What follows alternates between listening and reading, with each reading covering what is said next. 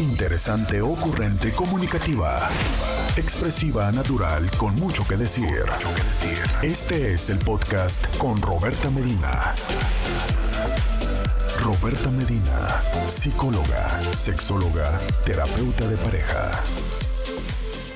Hoy voy a tratar un tema, ya saben, lunes, de temas generales. Primero empiezo por decirles gracias a todas las personas que ya me mandaron mensajes de buenos días y a las personas que se están conectando en las redes sociales y me dicen buenos días, gracias.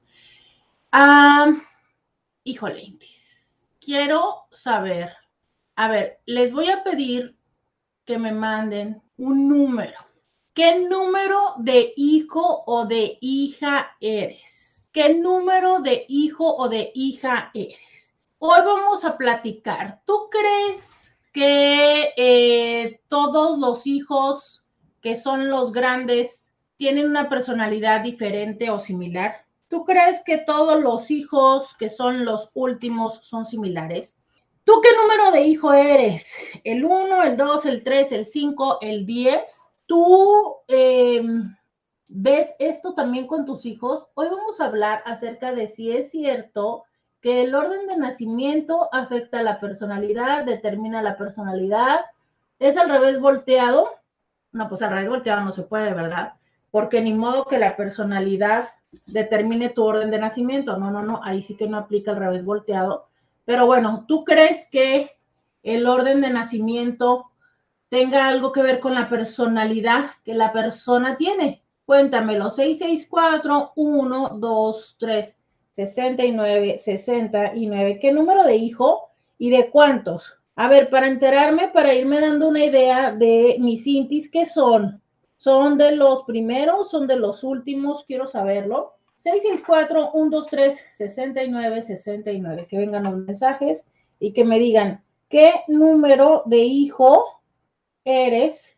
Quiero que me cuentes y de cuántos, obvio. O sea, claro que también es importante de cuántos, Intis, porque, pues bueno, díganme cuántos son 664-123-6969. Me dicen por acá, hija única. Mamita, mm, te cuento. Me dice por acá alguien, soy número 2 de 4. Soy 7 de 9. 2 de 4. Los 2 de 4 serán como sándwich. ¿Qué opinan ustedes? ¿Serán como los sándwich? A ver, 2 de 4 bueno, es que ah, quién sabe, ¿no? Porque a lo mejor fuiste la primera hija mujer de los cuatro, o, o no, fuiste la segunda. A ver, cuéntame. Dice, hija única y estoy bien loca.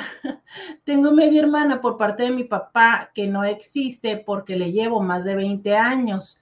Y mis papás perdieron un bebé cuando mi mamá tenía unos meses. No, más bien, tú tienes unos meses, ¿no? Yo siempre doy su lugar a mi hermano al bebé. Dice alguien más, hola, hola mi Roberta, pues soy primogénita y la de en medio a la vez. O sea, primogénita y la de en medio a la vez. Esto es, esto es que tu papá tuvo otros, otro hijo en otro matrimonio, pero es la primera de tu mamá, pero a su vez tu papá volvió a tener con alguien más. Estoy entendiendo un poquitico bien. A ver, eh, me dice por acá uno de nueve. Uno de nueve. ¿Saben qué? No, ya. Vamos a recurrir a mi cuaderno. Muy bien, muy bien. Vamos a recurrir a mi cuaderno, que ya saben que a mí me encanta hacer estadística. Muy bien, perfecto. En este momento estoy abriendo una hoja aleatoriamente en este cuaderno que yo debía haber llevado un orden. Muy bien, vamos a abrir una hoja en blanco. Oigan, ¿Ustedes todavía son de los de que se chupan el dedo? Literal. O sea, cuando, ¿no? Cuando se quieren mojar el dedo. Vamos a hacer una tabla rápidamente en esto y entonces vamos a poner, vamos a poner cuántos son los, los primeros, cuántos son los menores y vamos a ver de los del medio. Ok, entonces empiezo con mi estadística. Aquí tengo una mujer que es 2 de 4. Ok, una mujer que es 7 de 9. Un hombre, ah, ya sé, miren así, miren, ya ven qué fácil estoy haciendo mi encuesta. Un hombre que es uno de nueve. Una mujer que es seis de nueve. Miren, van ganando los en medio. Hija, ocho de diez. Ocho de diez. Oigan, como que sus papás tenían muchos hijos. Eh, tres de cuatro. La tres de cuatro y puras mujeres. Madre santa, tu papá eh, buenos días, Roberta. Soy el mayor de seis. Soy varón. Sale sobrando lo de varón. Este, pues te cuento que sabías que hay una propuesta que dicen que no está chido decir varón y dama, pero luego se las cuento. Pero bueno, ok, tenemos uno, uno de seis. Un hombre que es uno de seis. Soy, soy dos de cuatro. A ver, es dos de cuatro es la primera mujer, la segunda mujer que es ella, tercer hombre y hombre. ¡Ay, qué chido se dividió tu familia! O sea, primero las mujeres y luego los hombres. qué chido. Ok, ok, ok. Ahora ver, a ver. Ahora voy con Instagram. Fíjense, WhatsApp. En WhatsApp nada más nos salió un hombre mayor, ¿ok? Vamos a ver qué, qué, tenemos en Instagram. Esto va a estar interesante porque entonces la lógica sería que en Instagram están los que son menores, ¿no? si es que 5 de 6, una mujer que es 5 de 6. Eh, una mujer de tres hijos, soy la tercera y única. ¡Uy, mi vida! Eres la chiquiada de seguro, tú. Fíjate, la tercera de tres y es la única mujer. Soy la 6 de 6. Mm, otra chiquiada cuatro del primer matrimonio y dos del segundo, pero entonces eres la chiquitica. Ay, no, soy la segunda. Ah, entonces no, esta es la segunda de tres, pero es la única mujer. ¿Ok? Eh, a ver, soy la tercera de cuatro. Soy la tercera de cuatro. Hubo un aborto antes de mí y mi papá después tuvo otra soy la tercera de cuatro. Entonces en la familia eras, había nada más uno más grande que tú, o sea, tú eres niña arcoíris. Oigan, ustedes ya saben lo que son los niños arcoíris. Ya les he contado a los niños arcoíris en este programa. ¿No les he contado? Les voy a decir, fíjense, no sé si ya les he platicado. Entonces, a ver, me quedo con que eh, ella es la tercera de cuarta y este un aborto antes. Entonces, pero en tu casa eres básicamente la peque y después de un aborto. Mmm, ¿qué se me hace que tú eres consentida también? Tú, de tu mamá eres la peque y después de un aborto. Soy la hija menor, quinta de... Mmm, mmm, soy la hija menor. ¿Dónde están los mayores? Gracias, Paola, gracias. Es la primera mujer que nos aparece, una de tres. Alguien dice, soy tres de cinco, pero ¿qué eres? Fósil del subconsciente, ¿eres hombre o mujer? Para saber dónde te pongo en mi estadística. No, soy la del medio. Entonces sí conviviste con tu hermano más chico. Muy bien. Oigan, tengo que irme a la pausa. Síganme escribiendo, díganme dónde andan. Qué curioso. Yo pensaba, Intis, no sé, Intis, pero fíjense que es abrumador como mis Intis están en medio. ¿Cómo así? Y yo pensando que estaban que eran los primeros, te digo que todo, el león cree que todos son de su condición. Vamos a la pausa y volvemos. Yo aquí sigo anotando, tú me sigues escribiendo. Roberta Medina, síguela en las redes sociales. Oigan, ¿qué onda? ¿Qué onda con los hombres? Ay, sé que hay un hombre que no sé en dónde anoté mal. Oigan, ¿qué onda con los hombres que no se están apareciendo? ¿Qué pasa? ¿Qué pasa? ¿Qué pasa que nada más las mujeres? Madre Santa. No, tienes que contarme el chisme de tu papá. Qué interesantes historias. Una chica dijo algo que es la primera hija del tercer matrimonio de su papá. Entonces ya le empecé a hacer preguntas, Cintis. No, es que bueno, a veces, eh, eh, de verdad es que esto nos da tanta información. Eh, hola Roberta, buen día. Soy la primera de cinco. Soy la primera de cinco. Ok, dice por acá alguien. Hola Roberta, soy la cuarta, la cuarta de seis. Soy el quinto de seis hombres, el hombre más chico. Uy, otro chiqueado. Es el, el, el hombre menor. Otro chiqueado de seguro. Eh, hola, soy el primero de seis y el primer nieto de dos familias. ¡Uy! El primero de seis y el primer nieto. Uy, no te imaginas este señor. Uf, uf, uf, uf, Soy la mayor de cuatro, la mayor de cuatro, pero nunca conviví con los otros tres. Fui única, pero nunca viví con mis papás. Ah, caray, es que eso te iba a decir, que cuentas como única, pero nunca viviste con tus papás. Entonces, ¿quién te crió? Tu abuelita, tus abuelitas porque fíjense que hasta esto sería interesante. ¿eh? Algún día vamos a hacer un programa de quién te crió. Miren, tema, tema. Eso también es interesante, tema. ¿Te crió tus papás o tus abuelos? Eso también será interesante. Mi abuela materna, sí, claro. Soy la primera y única de mi mamá y mi papá. Cada uno tuvo después cinco hijos con sus segundas parejas. ¡Qué loco! ¿Te imaginas ser por un tiempo la única y después tener diez hermanos? Está loco, está, se está extraño, ¿no? O sea, qué, qué, qué salto tan, tan saltote. Hola, buenas tardes por aquí, por allá, días, saludos. Yo soy la segunda de tres. La primera es hija de mi mamá, pero yo la cuento como mi hermana. Después de ahí yo y después la menor. Todas mujeres. Madre Santa con tu papá. Sí, un hombre y una mujer. Después de mí, dos mujeres más. Entonces, eres la primera, pero eres como la tercera de cinco. Ay, caray, eres, eres la... ¿Dónde te pongo? Sí, a ver, soy la primera del segundo matrimonio de mi papá. Después de ti hubo dos mujeres más. Entonces, en el matrimonio de tu papá con tu mamá fueron tres. Entonces, si eres la primera de tres, eres la primera de tres. Aunque tu papá tuvo dos más, entonces en teoría eres de cinco. Porque, porque esto es interesante. O sea, aunque ella es la hija, diríamos, mayor, a su vez, al no ser la primera hija de su papá, hay implicaciones emocionales. Primera de tres y única mujer.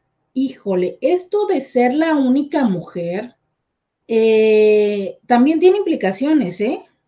O sea, ser la única mujer o el único hombre, porque para las familias que esto llega a ser importante, hacen una diferenciación con la primera o la única mujer u hombre. Roberta, buenos días. Yo ya te he comentado en alguna ocasión que soy el tercero de tres hermanos, que es mi hermana Lilia, mi hermano Alfredo y yo. De hecho, tenemos un medio hermano, creo, pero nunca lo conocimos ni, ni nos dio por conocerlo en realidad. Nomás sabemos que existió alguna vez, pero no, nada, nunca, nada, no hubo relación ni nada. No, pues ya, con eso me has dicho todo, Beto, ya entiendo. Ya, con eso se explica todo. Es el tercero de tres. Mm, no, ve, de verdad, Intis, ustedes nada más vayan captando, ustedes vayan captando. Bueno, a lo mejor es que eh, pues solo a Beto lo identifican porque, porque es el único que, bueno, no es el único, pero es de quien, que nos manda más audios, ¿no? Pero es muy interesante cómo, cómo si hay un proceso donde se identifica la personalidad Intis. Eh, a ver, vamos viendo. Creo que ya leí todos por acá. Ok, no, me falta todavía en Facebook. ¿Dónde me quedé en Facebook?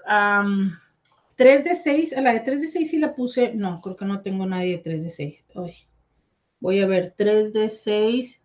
Soy la primera de cuatro hermanos, la primera de cuatro hermanos. Soy la tercera de 10, pero la primera mujer de cuatro. Eres la tercera de 10, pero la primera mujer. Uy, entonces te tocó cuidar a los demás, ¿no? Si tuviste, después de ti, hubo cuatro o cinco, es muy probable que te tocara cuidar a los demás, ¿cierto? Soy la quinta de seis o la quinta de siete, pero nunca conviví con el séptimo. La quinta de seis, o sea, el séptimo no era con tu papá y con tu mamá. Roberta, ¿qué influye ser, como dije, primera hija, primera nieta, haberle dado la primera bisnieta? Bueno, tomando en cuenta a mis dos medios hermanos mayores, soy también la de la mitad. Ok, ahorita lo vamos a ir diciendo. Eh, por acá, a ver, ya nada más me aseguro de no dejar a nadie de Instagram. Dice, hola Roberta, soy la segunda de tres hermanos, mayor y hermano menor. Entonces eres la segunda mujer, eres la segunda de tres. No, Intis, pues definitivamente, a ver, entonces yo que soy la primera de seis, pero el segundo matrimonio donde tuvo cuatro hijos, mi papá, no cuento como la primera, sí, Sí, sí. Eh, sí, claro. Sigue siendo la primera. Soy la primera de tres hermanos. Ok, pues ya más o menos se niveló. Entonces, qué chistoso. No tenemos menores, Intis. Miren mis, miren mis estadísticas. Miren mis estadísticas. ¿Saben cuántos hermanos tenemos menores? Tres. Tres. Dos chicas y un chico. Tres. Buen día, doctora. Soy la Socoyota la última de 12. Ah, miren, ya apareció otra que es la última. 12 de 12. ¿Y qué es la socoyota? Hubo dos bebés fallecidos.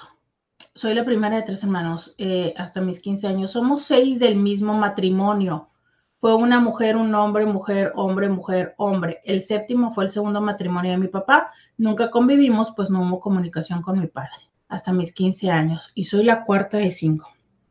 Intis, pues la mayoría, la mayoría contundente, eh, pero no tanto, ¿eh? O sea, ahí se da, ahí se da un poquito, no está tan separado. Básicamente las personas que nos escuchan son primero hijos del medio, después primeros hijos, los que anteriormente les decían mayores, y ahora empiezo por explicarles esto, y este, pilones o menores tenemos nada más tres. Que fíjense que habría que preguntarles a esos menores si fueron pilones. Ya saben cuál es mi hipótesis sobre los pilones.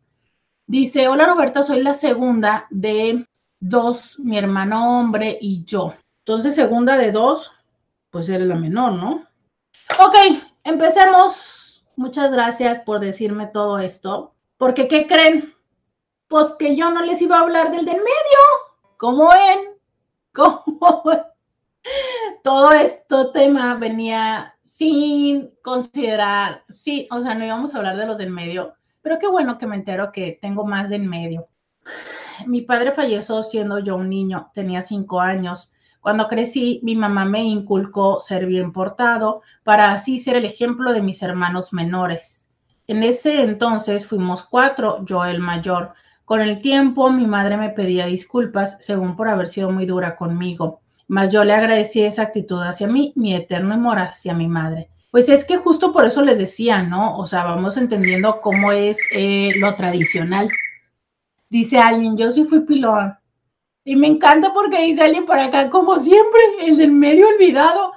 Em, qué feo, ¿verdad, Entis? Qué feo. Sí, fíjense, yo les venía a decir qué onda. La verdad es que originalmente el programa iba a ser menores versus mayores los celos del menor versus el menor versus el mayor. Mm, pero no, a raíz de esta encuesta voy a cambiar la perspectiva del tema para incluir entonces.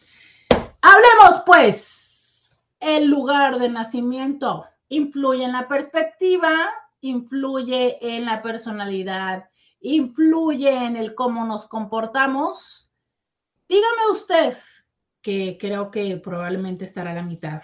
Los primeros, los del medio y los del final tienen diferente personalidad. ¿Qué opinas? 664-123-6969. Los del medio, los del final y los del principio son diferentes. Vamos a la pausa y volvemos. Podcast de Roberta Medina. Ya regresamos, Intis. Oigan, eh, Empiezo por contarles esto de el mayor. Usualmente eh, nos decían a los hijos que, que llegamos primero los mayores. Y al decir mayor, ¿no? Si nos referimos a la típica y tradicional matemática que nos enseñaron, de mayor que y menor que. Mayor significa ya por sí mismo, otorga, ¿no? Impone, genera un juicio y sobrepone una diferencia de el mayor versus el, los demás, basándose en el punto de que, bueno, si eres mayor, pues los demás son menores, ¿no? Y entonces una de las propuestas que justo les he dicho siempre desde esta mirada sistémica es, eh, sí, efectivamente, hay que entender que el lugar que ocupamos dentro del sistema genera cierta implicación en el cómo somos, lo que venimos a hacer en la vida, lo que nos toca y cuál es nuestra función en el sistema, esto es cierto. Sin embargo, la propuesta es dejar de denominar a la, a la, persona que llegó primero, al hermano, al hijo que llegó primero como mayor y llamarle justo esto, que es lo que verdaderamente somos, quienes hemos llegado primero. Simple y sencillamente así, es los primeros, ¿sabes?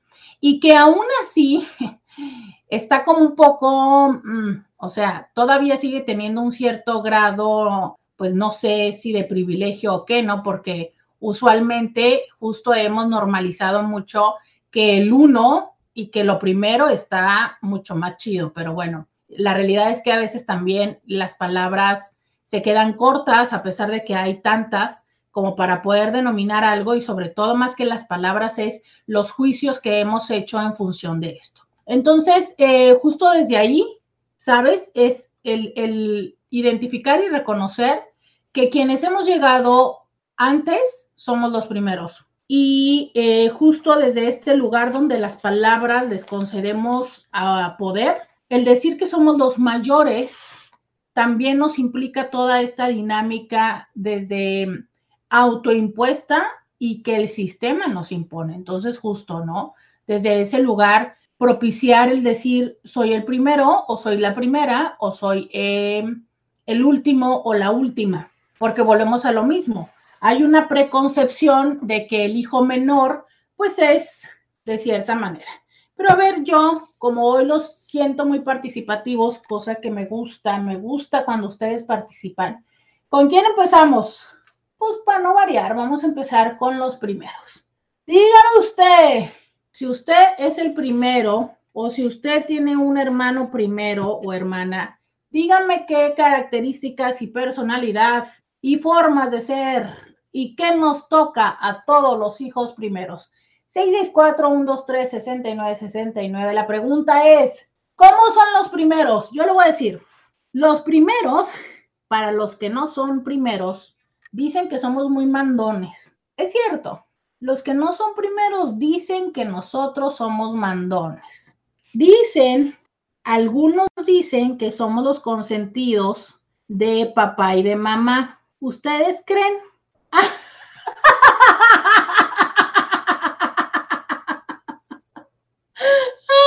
no. De volada me escribe alguien, sí, sí, sí. Los primeros son SOP. ¿Qué son SOP? TOC será, ¿no? ¿Qué es el SOP? Síndrome de ovario poliquístico es para mí el SOP. Cuéntenme. Eh, dice, mandones sí son. Primeros hijos únicos son bien mandones. ¿Ven? Mi hermano mayor tuvo la responsabilidad de ejercer el rol del papá. ¿Ven? No es que uno quiera ser mandón. Si yo soy primera y soy mandona, mi papá me decía que era su consentida. ¿Ven? O sea, no es que uno quiera ser mandona, pues es que a uno lo ponen. Ah. A ver, ¿qué más? Definitivamente sí, Roberto, me doy cuenta que mis hermanas menores se comparan conmigo y mi hermana mayor se hace menos porque hay mujeres en el segundo matrimonio. Ok, ahorita vamos a hablar de las del medio. Primero vamos con, las con, los, con los mayores, con los primeros. Dice, son sobreprotegidos o consentidos por las mamás. No. A ver, esto es muy interesante. Alguien dice que los primeros son los sobreprotegidos o consentidos por las mamás. ¿Ustedes creen que sí? ¿Quién serán los consentidos? Ándale, muy bien, muchas gracias. Alguien nos dice por acá por Instagram, dice, son protectores. Exacto. Y yo pregunto esto, ¿será que todos los primeros son protectores o conocen a primeros que no son protectores? Porque esto de ser protector y esto de ser mandón, o sea, es también una parte del rol que nos pone los papás, ¿sabes? Dice por acá, justo me pasó igual a mí, tuve que cuidarlos, tuve que cuidarlos a mis cinco hermanos menores. Exacto. Entonces, a ver, explícame cómo cuidas, cómo te haces cargo de alguien sin mandarle, ¿no? Y sin, o sea, cómo le proteges sin decirle no hagas esto. Entonces esa parte es como también importante, es si eso es la función que nos impone el sistema, pues cómo más se puede hacer, ¿no? Dice, mi hija, la más grande, dice que es la mamá chiquita.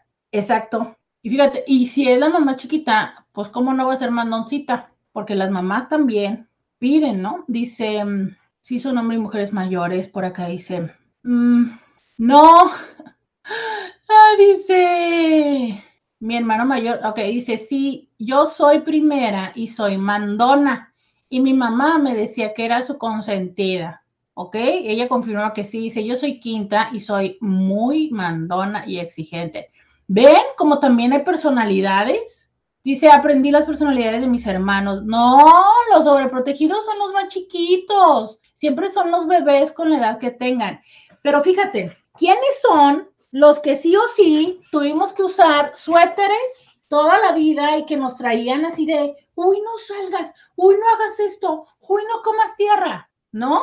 O sea, yo creo, yo creo que los sobreprotegidos, a lo mejor creo que los consentidos son los últimos, pero puede ser que sí seamos más sobreprotegidos los primeros. Dice, pero también de adultos no creo. ¿Qué? Y también de adultos que, o los primeros cargan con la responsabilidad de ser el ejemplo para los menores. Híjole, eso cómo, pues cómo impacta, ¿verdad? Esto de no, es que tú, es que mira, es que tus hermanos, y dice, ¿y a quién le daban la ropa reciclada? Muy de moda.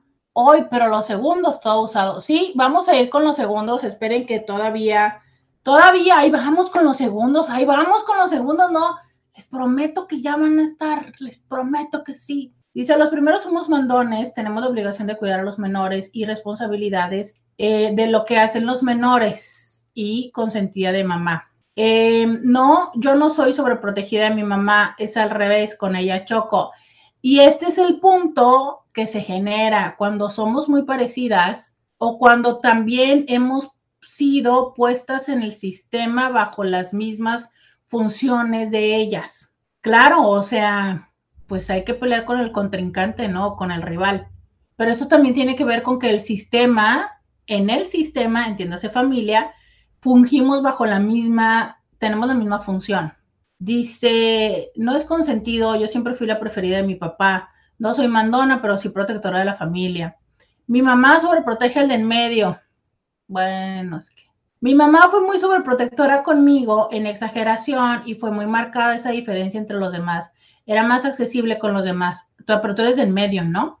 Dice, a los primeros nos toca la crianza.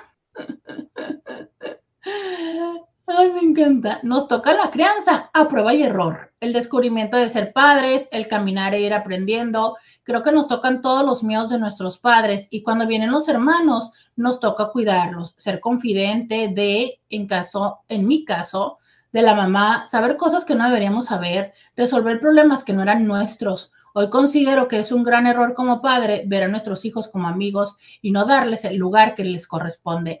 Gracias por esto, de verdad. De verdad es que esto es algo tan importante, pero a su vez, a mí que me toca verlo en consulta, lo entiendo lo entiendo. O sea, es que yo puedo entender a las mujeres que se sienten con falta de apoyo y que les puede parecer fácil el tomar ese apoyo de los hijos. Mm, porque también, a ver, vean esto, que hasta hoy nadie lo ha dicho. Muchas veces a los hijos, a los primeros, nos toca crecer más rápido. Muchas veces no tenemos infancia una infancia eh, libre, despreocupada, que sea con únicamente los, las obligaciones y las situaciones que la misma, que la misma vida te pone. porque muy frecuentemente te vuelves compañero o compañera de tu madre, ¿sabes? Y en ese compañerismo que puede ser desde el justo lo que dice esta Inti, escucharle cosas que no quisiera saber, incluyendo las infidelidades de tu papá o que si no hay dinero o no sé, algunas otras cosas, como también el colaborarle en la crianza de los hijos. Miren, hay una película que, si bien es cierto, fue como una parodia y de verdad no sé en dónde se pueda conseguir, en qué plataforma, ojalá que alguno de ustedes sepa y nos lo diga. Se llama Abel. Es una película de, cine mexicano de hace como 8 o 10 años, Abel. Y es una película que aunque es un poco exagerada, porque, porque le exageran, porque es película y porque el niño más bien cursa con un, con un problema psiquiátrico, pone mucho en evidencia cómo es la dinámica que frecuentemente se hace con los primeros hijos. A esto se le llama hijos parentalizados, que es precisamente eso, un hijo que entonces toma el lugar de un adulto y un hijo que precisamente eh, pongamos de ejemplo los hijos, y de una vez hablo de los hijos únicos. Son hijos que justo voy a regresar de la pausa para seguir hablando de ellos. Dice, a mí muchas veces me dijeron en la iglesia y en la casa que por ser la primera tenía la responsabilidad de mis hermanos hasta que yo me quité esas cargas. Muy diferentes. Yo, que soy la más grande, fui muy temerosa y aprensiva Siempre sobrepienso las cosas. Mi hermano, el de en medio, es el más consentido y el que siempre está bien con todos. El más carismático y el más chico, ese no le tiene miedo al éxito. Se avienta como el borras, vive, viaja y no se detiene por nadie. Este, qué buen ejemplo me has dado de un sistema. Em, ahorita lo voy a retomar porque es maravilloso el ejemplo.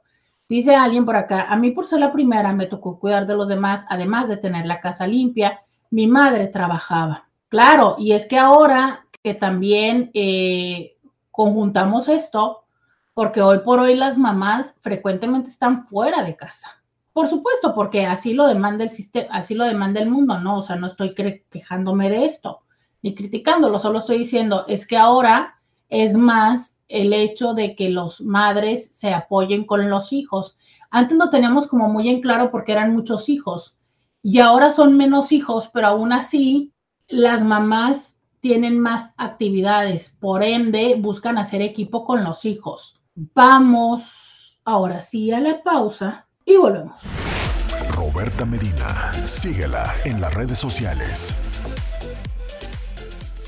Hice una pausa porque les dije que iba a hablar de los hijos únicos y entonces em, les dije que iba a hablar de los hijos únicos, pero como me quedaba poquito poquito tiempo, les dije regresando a la pausa hablo de los hijos únicos.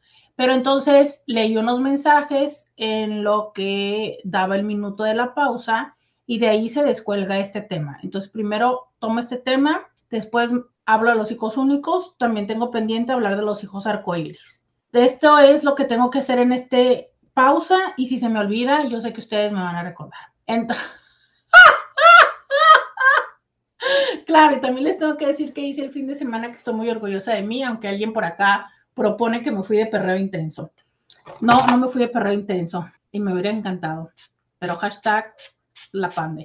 Bueno, entonces eh, regreso con esto. Ok, justo en la pausa dice alguien, oye, es que en familias monoparentales no te queda otra más que apoyarte a los hijos. Claro, claro, pero una cosa es, un, es hacer un trabajo de equipo con los hijos, pidiéndoles ayuda, pero más que todo integrándoles para que desde su lugar y como hijos aporten, colaboren y aparte esto les ayude a desarrollar su responsabilidad como hijos. Entienda esto como si se lo estuviera yo diciendo con mayúsculas y con plumón highlighter amarillo por encima, como hijos. Que no es lo mismo a cuando nosotros lo movemos de su lugar de hijo y lo tratamos como si fuera nuestra pareja, nuestro socio, nuestro partner, nuestro igual. ¿Sabes? Ese es el reto. O sea, es como hijos, claro, claro. O sea, desde los quehaceres de la casa, desde a lo mejor cumplir ciertas cosas como, no sé, la manera desde desde su lugar, desde su edad, ¿sabes? Que, que aporten, colaboren, participen, pero desde su edad. ¿Cuál es el reto? Imagina estas personas que en su generalidad, en este ejemplo, son mujeres, que no siempre es igual, y lo digo porque usualmente quienes se quedan con los hijos son las mujeres. Y entonces empiezan a platicarle al hijo o a la hija, no siempre es la mayor, aunque frecuentemente sí es el primero. A veces es quien tiene una personalidad o un apego mayor. Y entonces empiezan con que, ay, es que tu papá no, no nos puso dinero. O bien, la o el hijo que tiene más apego hacia el papá, entonces la mamá, porque no siente reconocimiento de lo que hace, le habla mal del papá y cosas así, o sea, ¿sabes? O sea, eso no aporta, eso no aporta. O bien el decirle, ¿sabes que Como yo tengo que trabajar, entonces tú te vas a hacer cargo de tus hermanos. A ver, puede colaborar, claro que sí, claro, puede ayudar, calentar la comida, eh, arreglarles, vestirles, pero que sea la parte como, ok, ya entonces estamos tú y yo solos, ¿no? O tú y yo, entonces tú vas a encargarte de tus hermanos porque yo me voy a ir a traer las cosas. Esto es básicamente ahora desde una mirada em, estereotípica, solo para fines prácticos. Es como que ahora yo voy a tomar el papel del hombre proveedor y tú vas a tomar el papel de la mujer protectora y de crianza. Eso es lo que no corresponde. Ahora, yo entiendo, de verdad, y ustedes no tienen una idea desde ahí mi admiración. Y aunque muchas veces y a manera de broma se habló de este término de mamá luchona, mi admiración porque de verdad son mega luchonas. O sea, es impresionante cuando tomas conciencia y dices tú, carajo, es que cómo le hacen para tener la comida, para, para ir, subir, bajar, planchar, eh, lavar, eh, atender a los hijos, trabajar. No, mijita, es que no son mamá luchonas, son mamá todoterreno y, y mil cosas más, ¿sabes? Claro que lo entiendo, pero de ahí a que en el momento en el que desde esa situación complicada movamos o impliquemos que los hijos dejen de tener el momento de desarrollo eh, personal, ¿no? De su propio desarrollo y entonces tengan que crecer aceleradamente para llegar a darte, estar a tu lugar.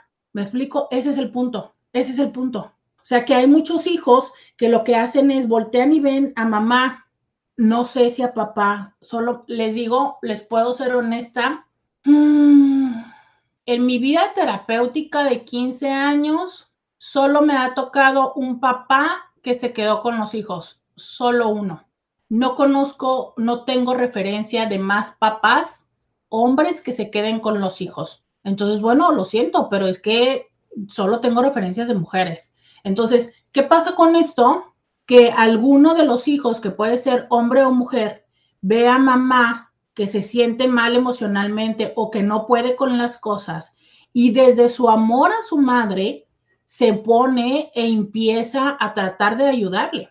Y claro, ¿sabes? O sea, la madre que necesita ayuda, porque a ver, yo les he dicho muchas veces que si nosotros necesitamos una tribu para poder salir adelante, y que si con familia, siendo mamá y papá, está complicada la chamba, perdóname, pero es que a la hora de que se queda mamá con las crías está más complicado. Entonces, claro, a la hora de que le viene la ayuda, aunque sea por parte del hijo, podemos omitir darnos cuenta que entonces el hijo no está teniendo su lugar de hijo, sino empieza a funcionar como si fuera nuestra pareja. Y ese es el punto, ¿sabes? Porque entonces pretendemos inconscientemente le pedimos o le aceptamos como si fuera un adulto y no es un adulto, es un niño. Y muchas veces se puede ver en cosas muy fáciles. La, la, conversación que tienen, las palabras que usan. Esto que a veces decimos, es que es un adultito pequeño, pues ¿por qué crees que es un adultito pequeño? Porque sus circunstancias le llevaron a que tuvo que crecer para poder estar a la altura de mamá y acompañar a mamá. Y se los digo que muchas veces incluso papá está presente, ¿eh? solo que papá es un papá ausente, ya sea física o emocionalmente. Dice, mi papá se quedó con nosotros tres, pero tuvo apoyo de mis tíos, no estuvo solo.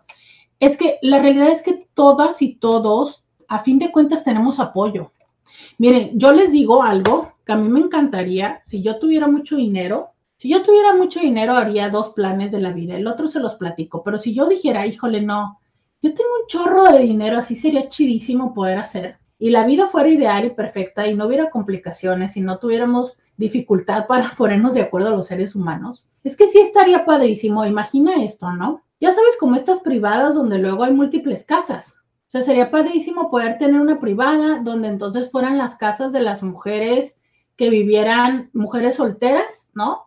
Y entonces se pudiera hacer la división donde algunas, por ejemplo, salieran a trabajar y otras se quedaran a cuidar a los hijos y a lo mejor en otro momento se intercambiaran los roles y entre las mujeres solteras ayudarse para sacar adelante esos hijos. ¿Sabes? De verdad es que creo que eso sería padre. Porque también te voy a decir una cosa, no a todas les encanta salir a trabajar y no a todos les encanta la función del maternaje. Sería padre poder hacer eso, ¿no? O sea, como que entre las que les da más por la paciencia y el cuidado de los hijos se quedaran, mientras las que van y pueden generar, este, salieran y generaran, no sé, pero bueno, en fin, ideas tontas, eh, ideas utópicas, pero todo esto para decirles que sí, sí se necesita la ayuda. Regreso al tema y es, em, ok, ya hablé de esto, luego les dije que tenía otro tema que hablar con ustedes que era, ah, los hijos únicos, ¿no? Entonces, eh, alguien ya decía por acá que los hijos primeros somos estos que experimentamos la prueba y error, ¿no? Dice parejas lesbianas. Por acá dice alguien, no, no, no, yo no estoy diciendo, voy a aclarar mi idea, no estoy diciendo que necesariamente fuera una situación relacional amorosa, no, estoy diciendo una convive, por eso les decía que en mi villa cada quien tendría su casa, porque a su vez podrían tener sus interacciones de pareja. A lo que voy es a que sería una sociedad colaborativa de crianza, ¿sabes? No erótica afectiva. Em, dice, como un lugar de ayuda de la serie de las cosas por limpiar. También lo pensé en algún momento porque yo estuve en esa situación. ¡Ándale! ¿Se acuerdan de la serie de cosas por limpiar o de la de Mate? ¿Se acuerdan de esa? que era como, era algo así, ¿no? Como un departamento que era como un hotel y vivían todos, ándale así, justamente así, pero que se pudiera, que por ejemplo fuera en la parte económica compartida, para que fuera algo así como, ok, ¿saben que yo me quedo aquí a cuidar a los niños? Yo no trabajo, ustedes dicen por acá, Roberta's Village, sí, me encantaría poder hacer eso, porque así podría yo tener hijos prestados, ¿sabes? Entonces es como, ok, yo me quedo a cuidar a los hijos, ustedes trabajan y entonces ustedes traen el dinero y me mantienen y yo cuido a los hijos, que a mí me gusta tener eh, y cuidar a los hijos. Y tú que quieres este, salir y, ser ejecutiva de alto nivel, pues te vas a ir ejecutiva de alto nivel y tus hijos van a estar bien cuidados y van a tener hermanitos, este, y va a convivir con otros hijos, ¿sabes? obvio, un sueño utópico. Pero bueno, Ahí lo dejo al aire por si alguien sí tiene ese dinero y lo puede hacer. Porque justo vuelve, vuelve a salir esta frase, it takes a village. Sí, se necesita una villa para poder hacer seres humanos eh, y satisfacer todas las necesidades, ¿sabes? Y por qué no se pudiera hacer.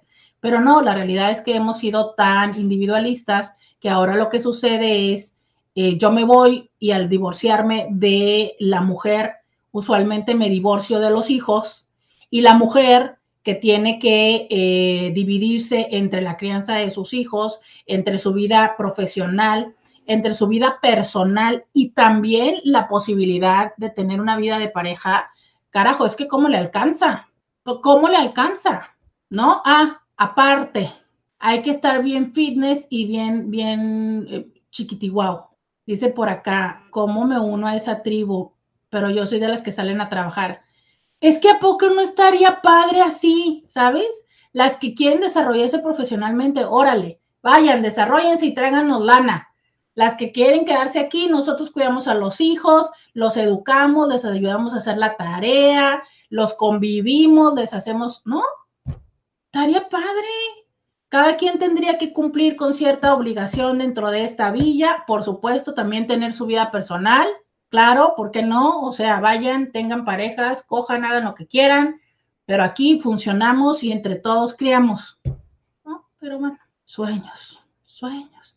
Dice, yo sueño con un lugar así para ayudar a mi localidad y más que nada porque somos muchas mamis solteras. Es que serio, yo no sé por qué las mamis solteras no han hecho comunidad.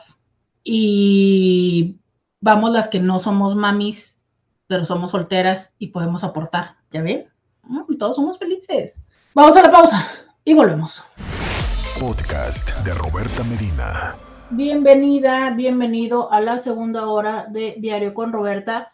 Te saluda Roberta Medina, soy psicóloga, sexóloga, terapeuta sexual, terapeuta de parejas, terapeuta de familia, de lunes a viernes, la INTI, con la que platicas temas de la vida, del amor y del sexo.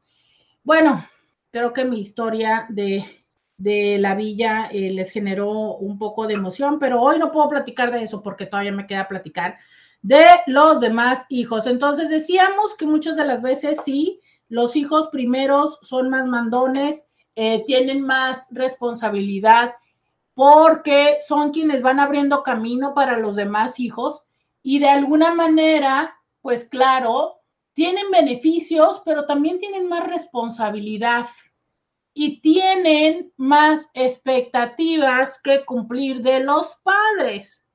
Puede ser, y muchas veces también toca, que tenemos más atención de los papás, eso es cierto, porque obvio que los papás están entre más primerizos, pero a lo mejor hasta más emocionados. Y sí puede ser que tengan y que eh, den más tiempo, pero también hay más expectativas al respecto. Cuéntenme, ¿qué me cuentan de los hijos en, bueno, antes de irme de los hijos en medio, ahorita ya hablamos de los hijos primeros, ¿no? Eh, hay quienes dicen que los hijos en medio tienen más privilegios. Digo, que los hijos primeros tienen más privilegios. Eso creo que lo vamos a terminar de identificar cuando hablemos de los últimos hijos. Cuéntenme cómo son los hijos de en medio. ¿Quién me dice qué onda con los hijos de en medio? 664-123-69-69. Yo soy la hija primera y cuando crecí mi mamá esperaba que yo tomara el rol de papá, me fui muy lejos y la que cumple ese rol es mi hermana del medio. Que esto es una de las características de los hermanos del medio, que heredan lo que los hijos grandes no han tomado. Entre ellos, ¿sabes? La ropa. ¿Se acuerdan que hace un momento decían eso de, sí, ahorita está de moda la ropa usada, pero pues antes no estaba padre y de hecho hay muchos, este, ahora he visto hasta TikToks de este tipo de situaciones, ¿no? De cuando te tocaba que difícilmente te tocaba estrenar porque, pues bueno, ya estaban las situaciones, ya estaban las cosas allí en casa, entonces pues te daban, te daban esto heredado. A ver qué más me escriben. Em, todos los que conozco, hermanos del medio, son más aventureros, más extrovertidos. Los del medio, ¿de verdad? Ok, yo no tengo entendido eso, pero a ver, ustedes díganme qué piensan de los hermanos del medio. Me dicen que son más relajados, eso sí. Si los hermanos primero son los apretados y los enojones y los mandones, los del medio sí son mucho más relajados. Eso es absolutamente cierto. Cuéntenme qué más me dicen de los hermanos del medio. Hola, buen día, excelente programa. La con respecto a los niños arcoíris es conveniente hacerles saber que siento que es ponerles una etiqueta. ¡Ay, claro! Eh, se me olvidó decirle los hijos arcoíris. Bueno, mientras ustedes me escriben qué onda con los hijos en medio, yo les digo que son los hijos arcoíris. Los hijos arcoíris son aquellos hijos, no importa si son primeros, del medio o pequeños o últimos, los hijos arcoíris son aquellos hijos que han venido después de pérdidas o de un gran, gran, gran, gran intento por tener hijos. Y entonces justo es así, arcoíris, porque cómo salen los arcoíris, ¿no? Después de las tormentas. Entonces los hijos arcoíris, que ese es otro tema que ya hablaremos, pero muy frecuentemente les hijes arcoíris, pues imagínate toda la serie de expectativas y de deseo que tienen. ¿Se acuerdan que hace un momento, creo que no lo leí, pero alguien más dijo, como esta parte de, uy, es que los hijos mayores sí los hicieron con amor. que no necesariamente esto es cierto, ¿eh? Muchos hijos primeros salieron porque las cuentas no, o sea, muchos hijos primeros fueron niños de niños de compromiso, entonces tampoco es cierto. Pero bueno, eh, los niños arcoíris sí, los niños arcoíris eh, vienen después de intentos eh, que, no, que, no, que no dieron. Entonces hay una serie de expectativas, pero hay una serie de personalidad que tienen estos niños. Y muy frecuentemente se ha dado, se ha identificado que son niños que tienen como muchas, mucho carisma y tienen como muchas oportunidades y muchas bendiciones, porque justo así vienen, como ese tesoro que está al otro lado del arco iris, para llenar de bendiciones a las familias. Eh, vamos a ver qué más me dicen de los del medio. Me dicen, mi hermano del medio es muy carismático, como se crían más solos, no por compañía, sino porque los padres se despreocupan, pues ya erraron con el mayor. Le caen bien a todo. Los del medio también creo que no nos hacemos tanto drama por temas familiares. Miren, los del medio son más relajados, sí, porque los papás ya aprendieron con el primero de qué cosas no van a hacer que sus hijos se mueran, porque este es otro elemento. Así como los primeros heredan muchas expectativas, también heredan muchos miedos. Entonces llegan con padres que están, eh, sí, con el deseo a lo mejor de tener hijos, en muchos casos, pero también con mucho temor de qué es lo que pueda pasarles. Y entonces con los primeros ya aprendieron qué cosas pueden hacer y qué cosas pueden no hacer. Por ende, son padres más relajados. Y hasta ahí todo bien. El punto cuando se empieza a complicar con los segundos hijos es cuando se vuelven los hijos de en medio, porque es que los hijos, los segundos hijos, tienen un momento transicional. Así como los primeros hijos tienen el momento de primero haber sido hijos únicos por un cierto tiempo y vivir el gran reto de, uy, yo era el rey o yo era la reina hasta que llegó este individuo y me destronó. Porque te voy a decir una cosa, hay un elemento muy interesante. Los hijos que solemos ser hijos únicos, frecuentemente queremos hermanos, pero no sabemos lo que significa tener hermanos. O sea, queremos la parte padre de tener hermanos, desconociendo la parte que no está tan padre. Y lo digo porque piensa que es un pensamiento infantil.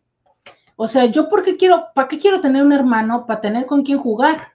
Yo lo que quiero es un compañerito de juegos. Claro, pero es que resulta que mi compañerito de juegos no es un juguete que cuando yo ya no quiera jugar voy a meter en la caja. No es un juguete. O sea, es, ese compañerito de juegos me va a quitar la atención de mamá, me va a quitar la atención de papá, me va a quitar juguetes, me va a quitar este, la rebanada de pastel, ¿no? Claro, eso no lo sabemos. Nosotros solo fantaseamos con la parte divertida de tener el hermano. Entonces, si los hijos primeros pasan por este proceso de haber sido hijos únicos, hijas únicas, y luego ser eh, los hijos que muchas veces, fíjate, porque hasta esto te venden como privilegio, el sabes, el ahora tú cuidas de tu hermano pequeño.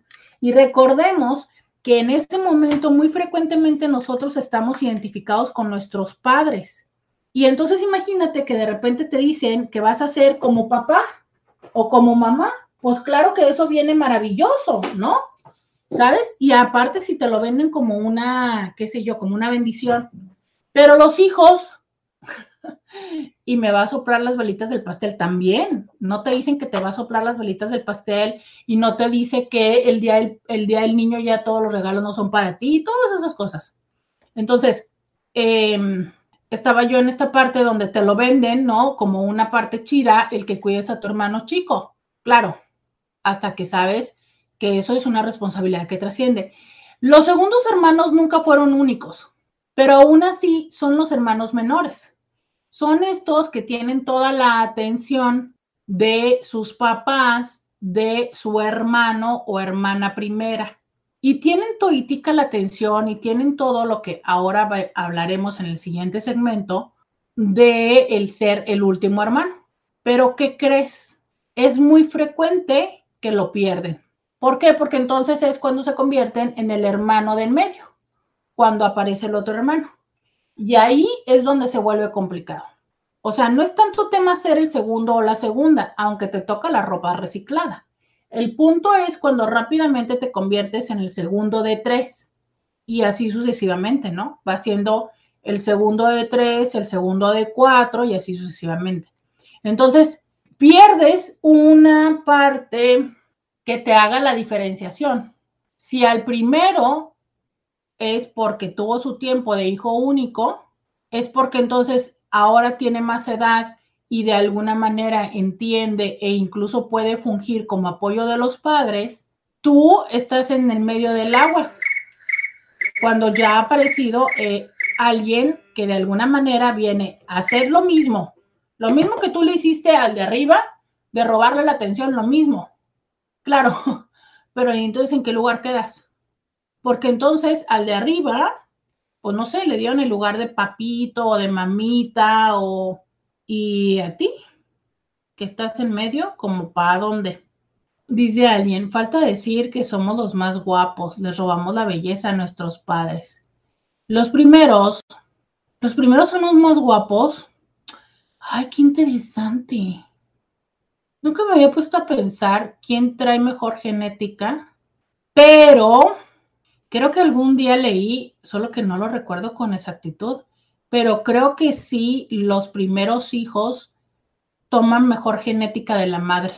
Eso creo que sí lo leí.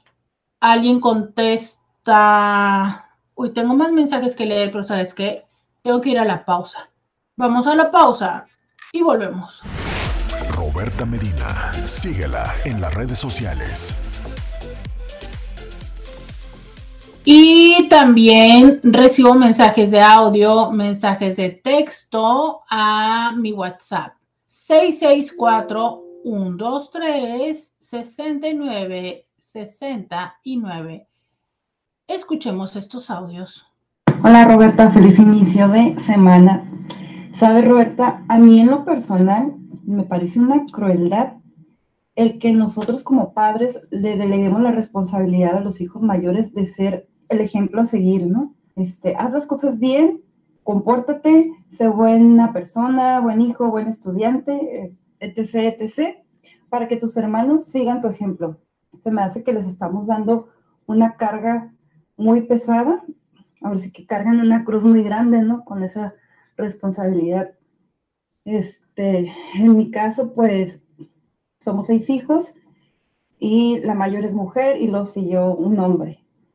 Y mi hermano fue el que tomó la responsabilidad, por así decirlo, de papá, porque papá pues nada más dijo con permiso, ahí nos vemos y se deslindó de sus responsabilidades. Entonces él desde muy pequeño comienza a trabajar y comienza a pues adoptar la responsabilidad de papá, a comprar pañales, este, comida y cosas que necesitaban en casa, porque pues mi mamá se quedó con cinco hijos, imagínate, una niña de dos años de nacida y un bebé de dos meses recién nacido. A la fecha, pues mi hermano ya rebasa los 50 años, sí está casado, pero no quiso tener hijos propios, lo cual a mí pues se me hace muy triste, ¿no? Porque pienso que él tomó esa decisión, pues ya toda su vida había sido papá, ¿no? Ya, ya no le quedaron ganas de seguir educando, ni manteniendo, ni responsabilizarse de niños. Por cierto, amo y adoro, como no tienes idea, a mi hermano mayor. Bueno, a todos mis hermanos, la verdad es que nunca he tenido conflicto con ellos, a pesar de que somos varios. Pero principalmente a él porque él hizo y me dio todo lo que no le correspondía haber hecho. Este, y en verdad lo valoro, y sí se lo he dicho. Este, cada que tengo la oportunidad, eh, demuestro mi gratitud con cada uno de ellos. Este, todos ocupaban mis, mis, uniformes, mis zapatos escolares, mi primer computadora. Este, la verdad que eh, es una joya, mi hermano. Y agrega, solito se pagó su universidad. Claro, y fíjate, eh, yo lo único que te, te diría es, mmm, no sé si dijiste la palabra lástima, pero me quedé con esa sensación no lo veas como lástima. Eh, yo creo que todos tenemos nuestra cuota de maternaje o de paternaje y justo hace no mucho hice un programa de eso, recuerdan, de otras, otras maternidades, creo que se llamó el programa, no me acuerdo. Y yo perfecto lo aplicaría a él. O sea, él tuvo su dosis. No es necesario tener hijos propios. Entonces, eh, no veamos con lástima este, este proceso, al contrario, a él le tocó ser padre muy joven Y entonces a lo mejor a la hora en la que el mundo está siendo padre, él está decidiendo tener una vida y está bien, o sea, está, está bien, ¿no? Eh, ojo, porque creo que es ahí donde podemos estar imponiendo nuestras propias eh, perspectivas e ideas a la experiencia de vida de alguien más. Yo retrocedí cuando nació mi hermano menor, quería que me pusieran pañal cuando yo ya controlaba, así que pobre mi madre haciendo el show para mí. No, corazón, esto es, no, tú eh, con el pañal, pero hay muchos que luego quieren mamila, que ya ni toman pecho, pero claro que como el otro, este, pues dura un mundo ahí eh, prendido de tu mamá, quieren pecho y ahí tienes a las pobres madres con los pezones que les duelen horrible porque tienen que darle pecho al otro hijo porque pues bueno, se pone celoso. Eh, esto de obviamente todo el tiempo que demanda él o la recién nacida en brazos, pero el otro que ya eh, podía caminar ahora también quiere que lo carguen porque claro, o sea, ¿por qué están cargando al chiquito y a él no? Entonces, imagínate que entonces, claro, no son conscientes de que estos pesan un chorro, pero aún así quieren que los carguen. No, sí, o sea, se vuelve un reto porque los seres humanos pues no sabemos y no, no lidiamos con el desplazamiento. Porque tampoco tenemos herramientas, pues si es lo único que conocemos, yo les he dicho, somos mamíferos, somos dependientes. Entonces, pues no estamos preparados para que tan pronto nos corten así el, órale, órale al nido, ¿no? Que eso es básicamente lo que sucede cuando llega un hermano, es como si te sacaran del nido y te dijeran, órale a volar. Así como, pero ¿por qué? O sea, si todavía mis alitas no están grandes. Dice, uy, eso me pegó. Yo no tuve infancia, hija única, y los primos más cercanos nacieron cuando yo ya estaba casi en mis 15. Me tocó ser amiga de los papás, no hija. Uf, ¿dónde comienzo? Que necesito psicólogo. A la fecha me cuesta mucho tener una pareja estable. Fíjate que yo creo que también tiene que ver con eso de que si hemos sido como la pareja emocional de papá o de mamá, difícilmente tenemos un espacio para, eh, para los hijos. Digo, difícilmente tenemos un espacio para el poder tener parejas personales. Hijos únicos. Ya lo noté por acá, estos dos temas que el día de hoy están saliendo de por acá el de si te crió tu papá o tus abuelos, diferencias, y el de eh, los hijos únicos. Ya lo estoy tomando, ya saben, les agradezco mucho cuando ustedes me dan la oportunidad de identificar esos temas que ustedes necesiten. Eh, yo por el momento tuve que hacer equipo con mi hija de 13 años porque estoy pasando por la separación de su papá, que está pasando por un problema psiquiátrico que no se quiere atender. Mi hija me ayuda con deberes de la casa, pero le doy una aportación económica para que yo trabaje y lleve a su hermano a terapias porque tengo un niño de tres años con trastorno de espectro autista grado 2. Estamos acudiendo a terapia psicológica por lo que estamos pasando, pero no quiero caer en lo que comentas de hacerle un rol de responsabilidad que no le corresponde, que su papá no quiere hacer para apoyarnos. Es que, a ver, una cosa es que te ayude e incluso a hacer cosas de la casa o con otras cosas, pero otra, otra situación es el hecho de que tú la, la usaras o intentaras que fuera tu compañera con quien hablaras, si es que a ella le estás notificando todas las cosas que hace su papá, de no se quiere atender, de no nos da dinero, esa es la parte la cual hay que evitar, ¿sabes? O sea, el, el no hacer amiga a los hijos, es eso nada más, o sea, es claro que los hijos podemos ayudar eh, a limpiar, a organizar nuestro espacio, claro. Dice, pues así como hay comunidades de madres solteras cuando son jóvenes, algo más estable se puede realizar, donde todos apoyan. Buena idea. Esas casas son donde las chavas son muy jóvenes o con problemas de conducta, pero algo más formal sería lindo para quien quiera estar ahí. Me dice alguien por acá, Doc, ya había algo así que era aldeas infantiles en Tijuana por Otay. Creo que tenemos una INTI que formó parte de las aldeas. A ver si nos escribe y nos cuenta si es algo más o menos así. Em, dice por acá, hola Roberta, los papás son los que te ponen el sello por decir algo, deciden quién va a ser el consentido, quién es el que va a ser el tapete de todos y quién es el que hace lo que quiere sin que nadie le diga nada. Finalmente ellos son los que nos conocen mejor que nadie. Atentamente, Meche. Mira, yo lo que creo que sí es cierto es sí les voy a decir que yo sí creo que las dinámicas de los hijos, los padres influyen. O sea, ella dice, los papás son los que nos ponen la etiqueta de si quién va a ser el, el, tapete de la familia. Yo creo que como padres, tú puedes influir en la relación de tus hijos o no. O sea, esta parte donde tú puedes estarte apoyando o generando una rivalidad entre tus hijos ¿sabes? Em, e, eso creo que sí es cierto y que no siempre son conscientes. Este, miren, sí, ya se está reportando, entonces a ver si nos cuenta si es que estas aldeas funcionaban así. Eh, e, e, eso creo, ¿no? O sea, los padres sí tendríamos que incidir un poco más en la relación entre los hermanos. Y si nos damos cuenta que nuestros hijos están rivalizando, pues no fomentar esa rivalidad, sobre todo si lo que sucede es que rivalizan porque quién tiene más atención de nosotros. Dice alguien, académicamente los mayores sobresalen del resto, es verdad, y también en la cuestión de apariencia, lo mejor de ambos progenitores.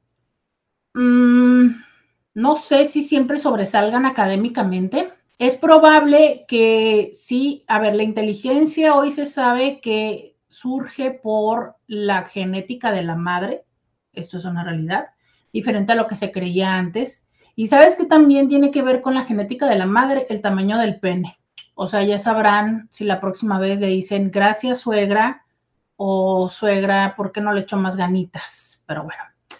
Eh, pero eh, no sé si también tenga que ver, también veo posible, qué tanto se estimula. O sea, cierto es que nosotros podríamos decir que tenemos cierta capacidad pero entre mayor estimulación, mayor atención, claro que mayor posibilidades. Entonces, no sé, habría que también ver esto, ¿no?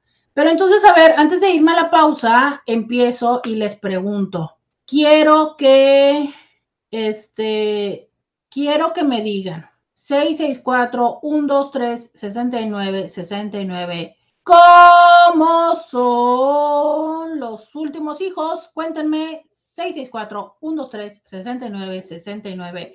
Los hijos pequeños, ¿qué características tienen? Cuéntenme. Eh, dice, es un modelo de atención familiar, las aldeas infantiles. Es un modelo de atención familiar, es decir, recibe al grupo de hermanos completo y en la aldea viven en una casa los atiende y cuida una madre sustituta y los espacios son familiares. Pero entonces no están con su propia mamá, porque es una mamá sustituta. Ah. Eh, pues miren, pero es bueno saber que ya hay un modelo similar, ¿no? Es bueno saberlo. A lo mejor si alguien esté interesado, hay que buscar más información. Esto es Aldeas Infantiles SOS. Eh, ya hay algo, pero es así, dice toman al grupo completo de hermanos y los atiende una madre sustituta eh, y que no, no es su propia mamá. Entonces, cuéntenme, cuéntenme qué piensan, qué saben de los últimos hijos. Vamos a ir a la pausa y volvemos. Podcast de Roberta Medina. Ya regresamos. En lo que me escriben cómo son los últimos hijos, que fíjense que ya se quedaron muy calladitos con lo de los últimos hijos, pero a ver, cuéntame cómo son los hijos de los hijos, últimos hijos. En lo que ustedes me cuentan, yo les voy a decir que si en mi casa somos seis, los cuatro de medio son más unidos entre nosotros, más tímidos somos nosotros contra los grandes. Exactamente. Fíjense que otra, una situación eh, particular con los siguientes hijos es que eh, de alguna manera estos hijos sienten la necesidad, son más simpáticos porque buscan una manera de ser eh, vistos o reconocidos, ¿no? O sea, es, eh, de alguna manera los primeros hijos tienen su lugar, como yo les decía, y estos hijos tienen que aprender a mediar entre los dos y con sus papás. O sea, están como en una situación donde hay muchos frentes. Por ende, tienden a ser más conciliadores, pero sobre todo aprenden a comportarse mejor en esos ambientes. ¿Sabes? Diferente a los hijos pequeños que justo lo primero que me dicen es, es que los primeros piensan que todos se lo merecen y tal. Pues sí, por eso son los consentidos, los últimos, perdón. Dice, a mi hermano mayor le pagaron dos carreras universitarias y los otros cinco trabajamos y estudiamos por nuestra cuenta, ya que se nos negó la ayuda y dicen que no hay consentidos. Híjole, sin comentarios, ¿qué te puedo decir? Eh, alguien dice consentidos y ultraprotegidos, los menores. Dice mi hermano menor sí es el consentido mío y de mi hermano del medio y somos tres. Eso también es otra cosa, ¿eh? es que muchas veces no solo son consentidos del del medio, de los del medio, a veces también sucede que la diferencia de edad con el primero, de los segundos y del último da un espacio de separación y además eso también favorece que los papás lo pongan de cuidador de los otros y que hay un distanciamiento, lo cual no siempre es chido, ¿sabes? Muchas veces los primeros hijos, que para términos de programa, bueno, no, tengo que aplicar el lenguaje.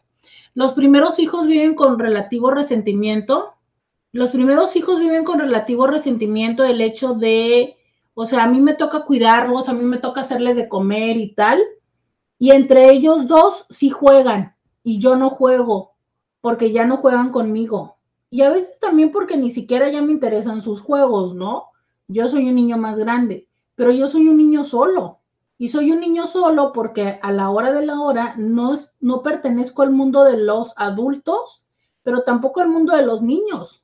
Pero me comporto como niño porque tengo la responsabilidad, I mean, tengo las responsabilidades de adulto pero no soy un adulto. Y entonces, este es el tema, por eso les digo que vean la película de Abel, porque este es el tema que luego resulta de, ah, ¿no? O sea, aparentemente sí soy un adulto cuando quieres que te ayude con mis hermanos, pero a la hora de la hora resulta que no tengo los permisos, los privilegios de adulto y que cuando llega un adulto, tú fácilmente me sustituyes.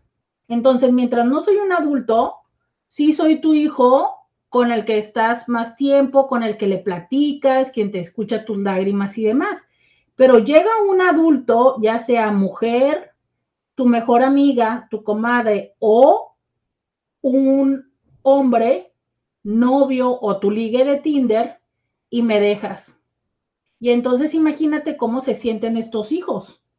Como de, ah, o sea que resulta que cuando no tienes a nadie, sí estoy, pero cuando tienes a alguien no existo.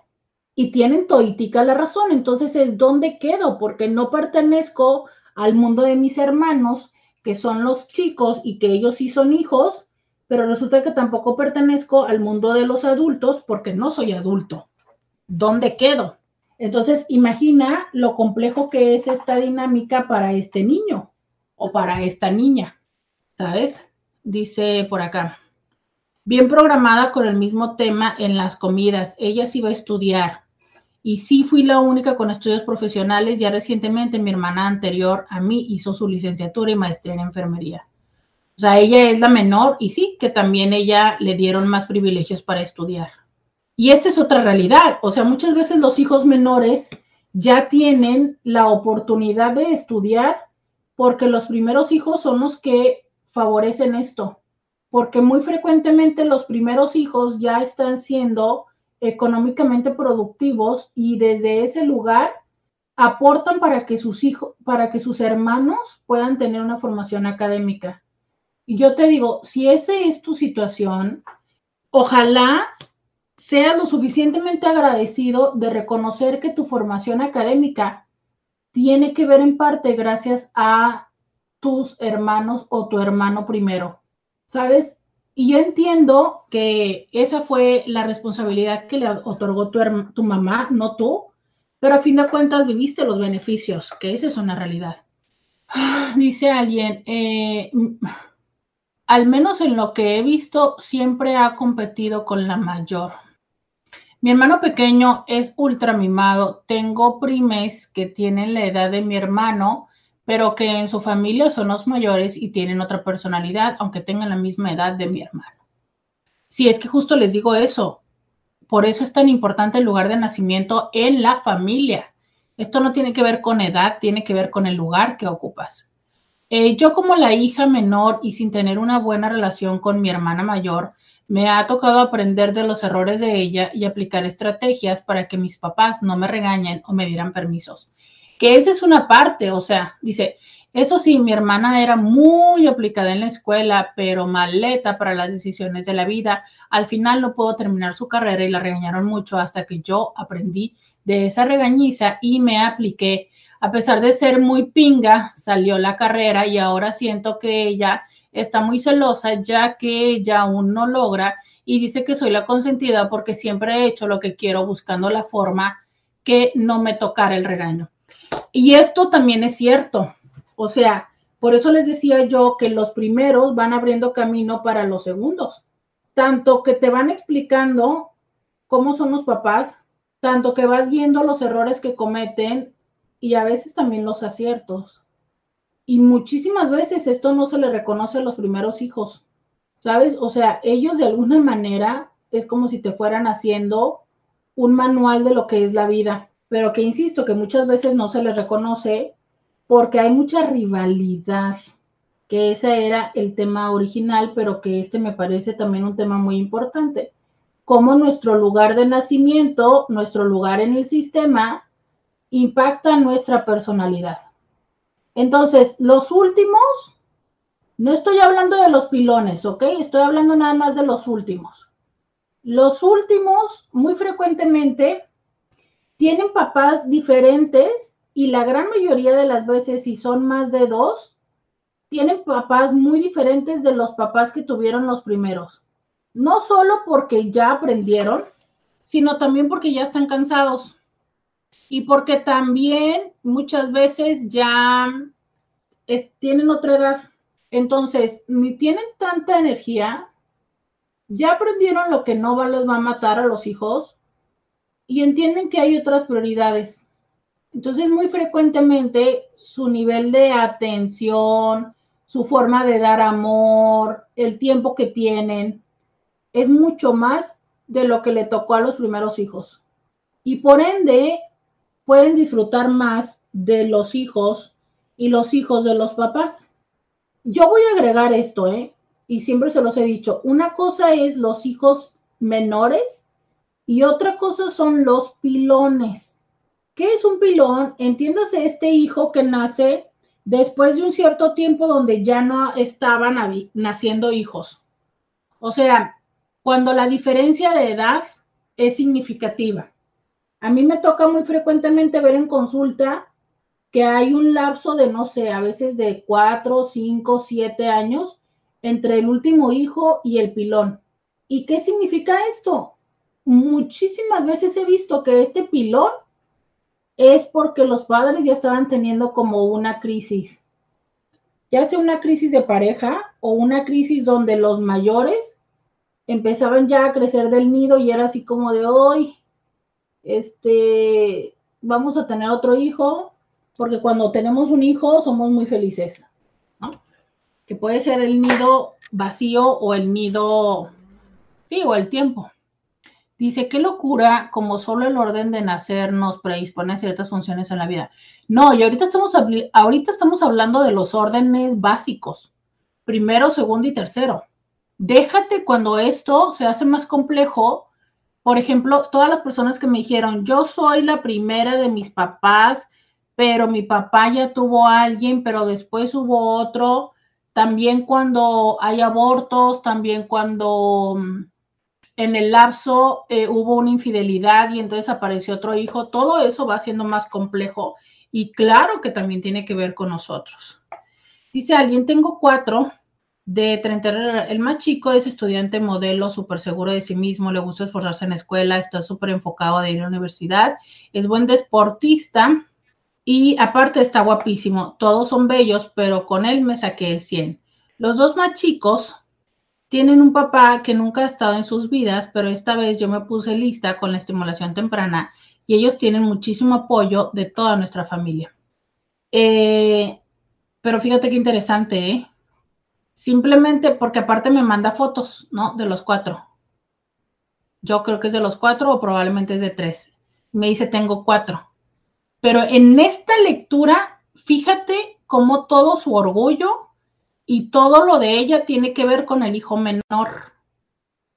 Que por cierto, qué padre el lugar donde está la foto porque hay mucha vegetación y mucha luz. Esto te aseguro que genera rivalidad con alguno de los otros hijos. O sea, fíjate todo lo que habla del hijo menor. Sin embargo, el primer hijo tiene 34 y el último tiene 14. Hay 20 años de diferencia entre estos dos hijos. Ah, miren, justo aquí está perfecto el modelo. Es 34 y 33, diríamos la primera camada, y después 16 y 14. Entonces, hay un lapso entre 33, ay, ¿dónde está la calculadora? Entre 33 menos, ay, yo creo que esta suma la debería de sacar en la mente, pero claro, ¿verdad? Uno se hace tecnodependiente, entonces, entre el primero de 34, no, bueno, ¿qué pasa con mi vida? De 34 menos 16, hay un lapso de 18 años. Entonces, si no hay, dice 16 y son planeados. Exacto. 16. Entonces, si no hay un cambio de pareja, hay un cambio de vida trascendental. ¿Sabes? Usualmente este tipo de lapsos nos hablan de cambio de pareja. Usualmente, al menos yo les hablo de lo que yo veo en la consulta.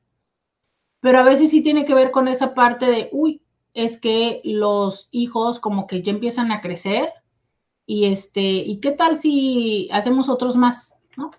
Dice, mi esposo es pilón entonces porque tiene diferencia con la mayor de 14 años. Pues sí, ¿no? Es pilón. Aquí en México le dicen que son pilones. Yo terapéuticamente aprendo, he aprendido que tienen también ciertos rasgos de personalidad. Solo esto les digo que yo lo he aprendido en función de escuchar a personas. No es algo que venga en un libro. Hasta ahorita, o bien, no me encontrado el libro, ¿verdad? Oigan, ¿saben qué? Yo aquí por sacar cuentas matemáticas tengo que ir a la pausa. Ya volvemos. Roberta Medina, síguela en las redes sociales. Ya regresamos. 664-123 69 69. Eh, dice por acá alguien, aunque, ok, esta es otra historia. Ok, esta es otra historia. Dice, mm, voy a seguir leyendo por acá por Facebook. No, no, no estoy, es demasiado. Ok, dice, eh, ah, mi vida, yo te escucho desde que... Eh, yo te, escucho, yo te escucho desde que empezó el programa. Dice, bueno, casi te escribía de otro número, te escuchaba en Círculo Rosa. ¡Wow! Eh, Círculo Rosa, así ya, algunos años. Eh, dice, mm, esto fue otra vez de lo del hermano. Ok, entonces, eh, cuéntenme qué otras cosas identifican en los hermanos chicos. Dice, hay quienes nacen en condiciones precarias y el resto de los hermanos en una circunstancia más privilegiada. Eso también es cierto.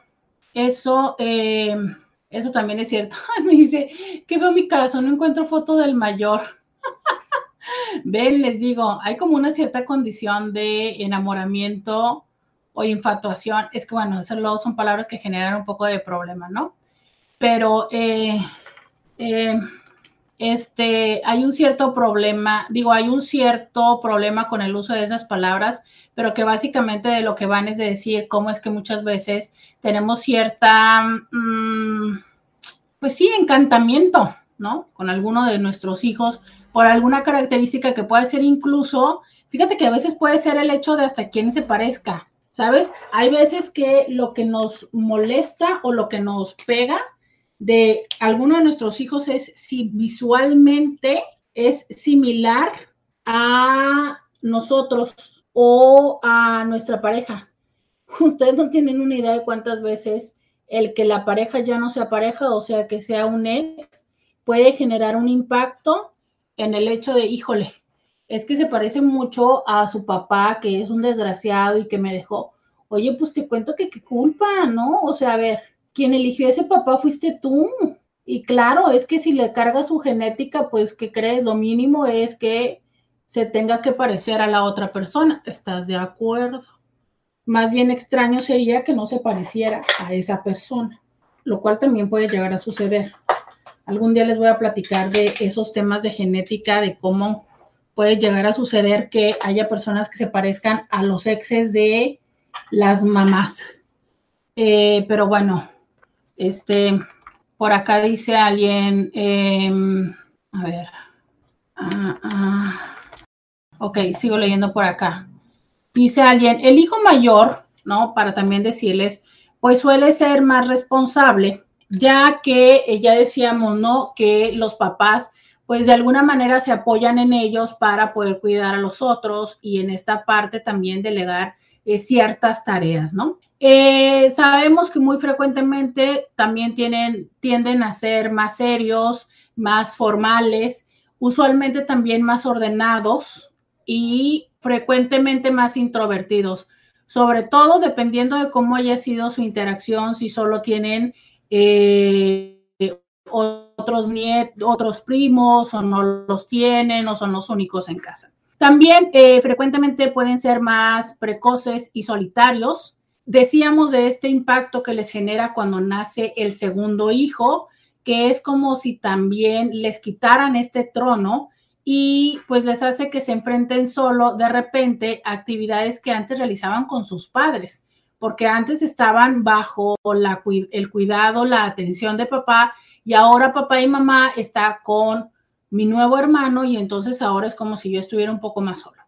Eh, es cierto que les den ciertas responsabilidades a los hijos, beneficia en el desarrollo, pero a veces hay que también tener cuidado de no sobrecargarle porque se necesita que tengan este tiempo para poder seguir siendo, justo como lo decíamos, ¿no? Niños que puedan tener estas actividades ordinarias de niños. Eh, los hijos, que ya decíamos, estos hijos menores, eh, de, alguna de alguna manera también pueden llegar a tener estas características de que, eh, pues conforme los hijos van, van apareciendo, los padres van de alguna manera cambiando tanto sus expectativas como van aprendiendo de lo que se tiene y que no se tiene que hacer.